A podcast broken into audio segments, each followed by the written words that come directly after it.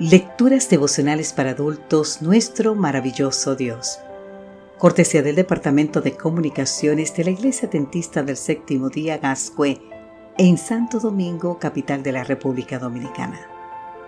En la voz de Sarat Arias. Hoy, 12 de septiembre, comunica lo que te he revelado. Segunda de Crónicas, capítulo 20, versículo 20 nos dice, Creed en Jehová vuestro Dios y estaréis seguros.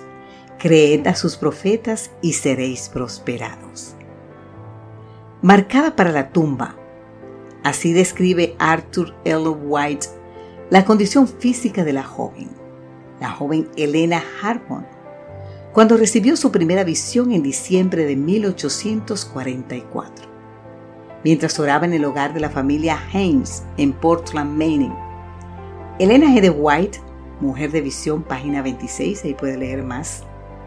Sin embargo, a ella escogió Dios a pesar de su salud maltrecha y de contar con apenas 17 años. El ministerio que esa primera visión inició en diciembre de 1844 se prolongó durante 70 años de servicio a la iglesia.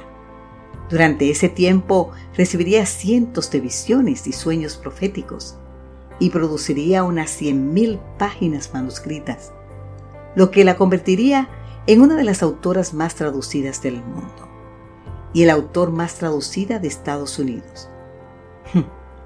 Las cosas que hace Dios, querido amigo, querida amiga.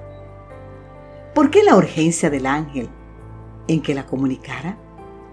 Lo primero que llama la atención de la visión es que quienes esperaban el regreso del Señor para octubre de 1844 viajaban por un sendero recto y angosto.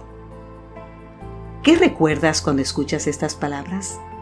La afirmación de Jesús, angosta es la puerta y angosto el camino que lleva la vida. Y pocos son los que la hallan. San Mateo capítulo 7, versículo 14.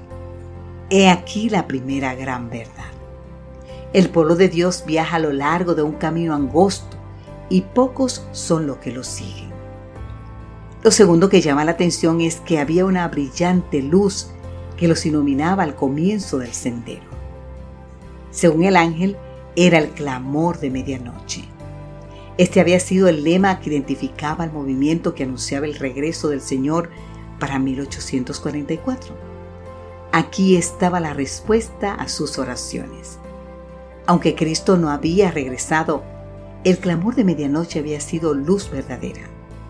Y esa luz brillaba a todo lo largo del sendero, para que los caminantes no tropezaran. Finalmente, delante del grupo que avanzaba por el sendero, iba Jesús, guiándolos hacia la ciudad, y si no apartaban los ojos de él, iban seguros. Alabado sea Dios ¿Puede haber una mejor prescripción para quienes esperamos el regreso de Jesús? Aunque el sendero es angosto, hay luz al inicio y a lo largo de todo el camino. Y lo más significativo, lo más grande, es que Jesús va delante de nosotros. Querido amigo, querida amiga, mantengamos los ojos fijos en Él y llegaremos a la santa ciudad. Ayúdanos Señor, a creer en ti y en tus profetas, para estar seguros y ser prosperados. Amén, Señor.